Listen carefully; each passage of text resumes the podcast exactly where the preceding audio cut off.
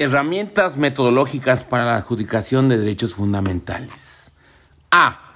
Test de proporcionalidad. El creciente reconocimiento de las normas de derechos humanos mediante su incorporación a los ordenamientos jurídicos, casi siempre de ramo constitucional, en algunos casos incluso a manera de catálogo, introdujo a dicho, debate, a dicho debate el tema relativo a su exigibilidad desde dos vertientes esenciales, como demanda al Estado del cumplimiento de las obligaciones generales de respeto, promoción, protección y garantía, y como posibilidad de aprovechar cualquier conducta u omisión que los transgreda, aspecto último de especial relevancia para la resolución del argumento que ahora nos ocupa, partiendo de que en la actualidad existe cierto consenso en cuanto a que no hay relación de jerarquía entre los derechos humanos, porque todos son igual de trascendentes e importantes, la posibilidad de reprochar conductas que los violenten llevó a los operadores jurídicos a reflexionar sobre el método de examen o la herramienta más adecuada para decidir en cada caso concreto y en cada tradición y experiencia jurídicas si un acto general o particular concreto o abstracto es o no violatorio de derechos humanos. Destacan como operadores jurídicos en esta materia los doctrinarios y los tribunales, los primeros por esbozar teorías o métodos óptimos para la solución de casos hipotéticos y los segundos por decidir cuál de esas teorías resulta más adecuada para dirimir casos concretos y acogerla o incluso por diseñar herramientas propias para fallar cada asunto. Entre los métodos argumentativos más utilizados para definir si ha existido o no una violación a un derecho humano, ya sea limitándolo o restringiéndolo, destaca el denominado test o principio de proporcionalidad, cuyo origen se encuentra en la tradición jurídica tanto doctrinal como judicial alemana. En el ámbito doctrinario, la referencia necesaria de este método es Robert Alexi, quien considera el principio de proporcionalidad como una herramienta sumamente útil para dirimir conflictos o colisiones entre principios, o incluso entre estos frente a intereses estatales legítimos. Afirma que este, a su vez, se compone de tres subprincipios, el de adecuación o idoneidad, que exige verificar que la medida adoptada sea útil para cumplir el objetivo que se persigue, el de necesidad, que exige optar por la medida menos lesiva de entre una multiplicidad de opciones y el de proporcionalidad en sentido estricto o ponderación, que se refiere a la optimización de las posibilidades jurídicas. Este último subprincipio a su vez exige atender a uno, la ley de la ponderación, conforme a la que cuanto mayor sea el grado de satisfacción o restricción de un principio, entonces mayor deberá ser el grado de la importancia de la satisfacción del otro. Dos, la fórmula de los pesos y tres, la carga de la argumentación.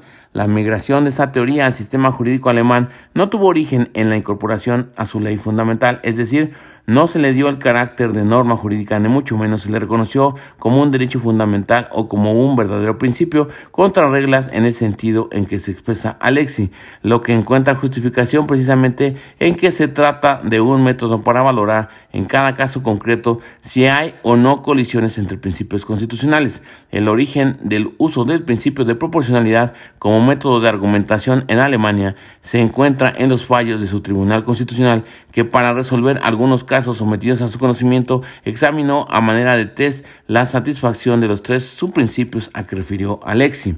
Esta herramienta argumentativa fue importada por diversos países, uno de ellos México, donde tampoco se incorporó al texto constitucional ni se elevó a derecho fundamental, sino que se le, optó, se le adoptó como método de argumentación judicial para verificar si alguna limitación o restricción es violatoria de algún derecho humano, afirmación que se corrobora con la jurisprudencia segunda J diagonal 11 eh, diagonal 2018 de la segunda sala de la Suprema Corte de Justicia de la Nación, que dice, test de proporcionalidad de las leyes fiscales, la intensidad de su control constitucional y su aplicación requieren de un mínimo de justificación de los elementos que lo conforman. El test de proporcionalidad es un procedimiento interpretativo para resolver conflictos de normas fundamentales apoyado en los principios de igualdad e interdicción de la arbitrariedad o exceso previstos en los artículos 1, 14 y 16 de la Constitución Política de los Estados Unidos Mexicanos y que requiere llevar a cabo, en primer lugar,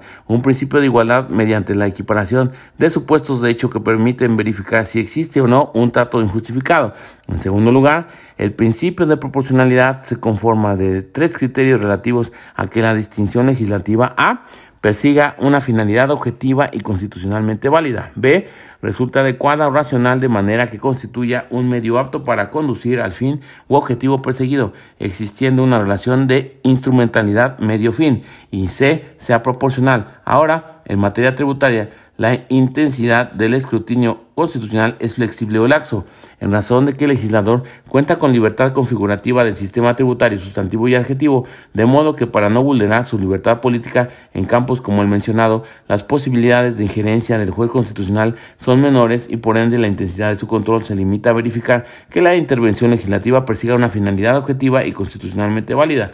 La elección del medio para cumplir esa finalidad no conlleva exigir al legislador que dentro de los medios disponibles justifique cuál de todos ellos cumple en todos los grados cualitativo, cuantitativo y de probabilidad o niveles de intensidad, eficacia, rapidez, plenitud y seguridad, sino únicamente determinar si el medio elegido es idóneo, exigiéndose un mínimo de idoneidad y que exista correspondencia proporcional mínima entre el medio elegido y el fin buscado que justifique la intervención legislativa diferenciada entre los sujetos comparables.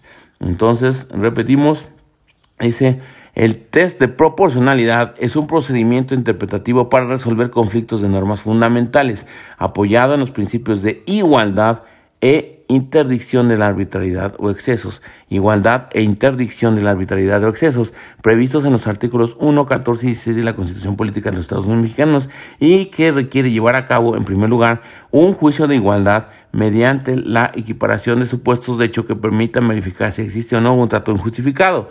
En segundo lugar, el principio de proporcionalidad se conforma de tres criterios relativos a que la distinción legislativa A persiga una finalidad objetiva y constitucionalmente válida.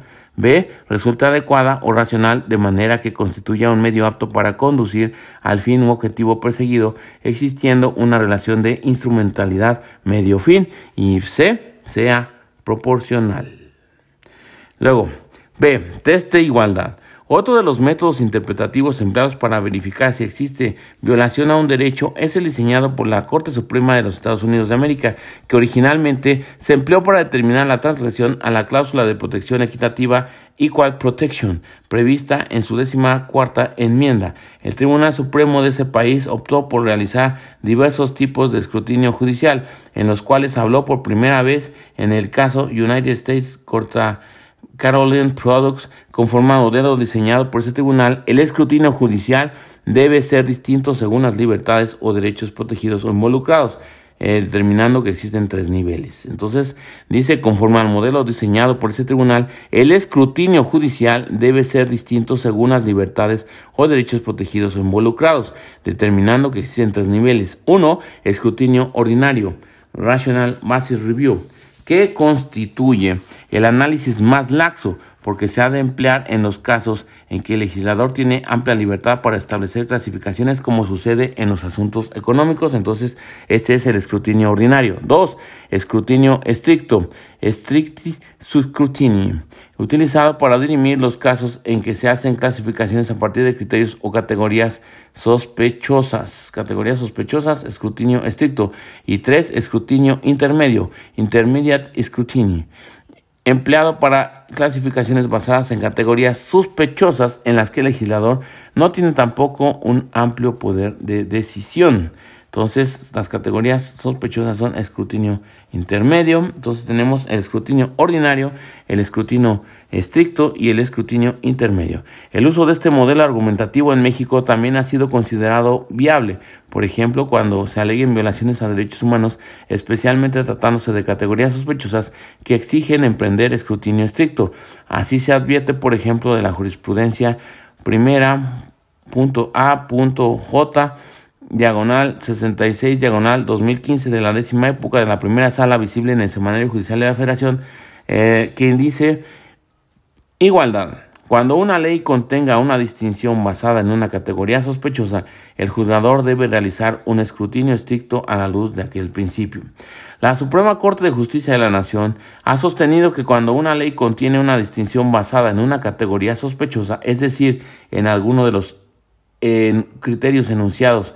En el último párrafo del artículo primero constitucional el origen étnico, nacional, el género, la edad, las discapacidades, la condición social, las condiciones de salud, la religión, las opiniones, las preferencias sexuales, el estado civil o cualquier otro que atente contra la dignidad humana y tenga por objeto anular o menoscabar los derechos y libertades de las personas, el juzgador debe realizar un escrutinio estricto de la medida para examinar su constitucionalidad a la luz del principio de igualdad, puesto que estas distinciones están afectadas de una presunción de inconstitucionalidad.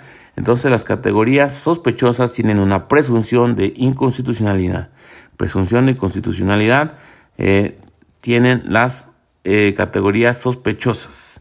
Dice, si bien la Constitución no prohíbe que el legislador utilice categorías sospechosas, el principio de igualdad garantiza que solo se empleen cuando exista una justificación muy robusta para ellos.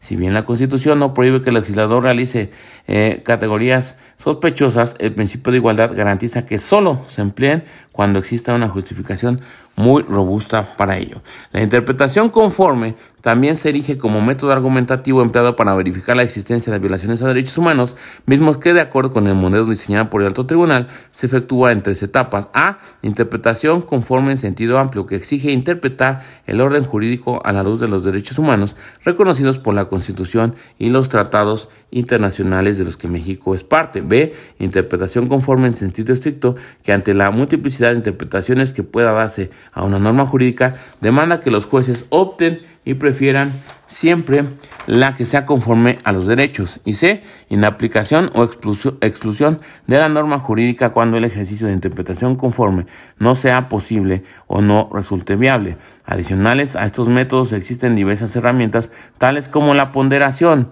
no en el sentido referido por Alexis, sino como método de valoración de las consecuencias de la toma de una decisión eh, respecto de la otra cuando exista multiplicidad de soluciones igualmente viables, pero contradictorias entre sí. La interpretación sistemática, la interpretación gramatical, la interpretación teleológica, entre otros, todas igual de válidas para emprender el examen correspondiente.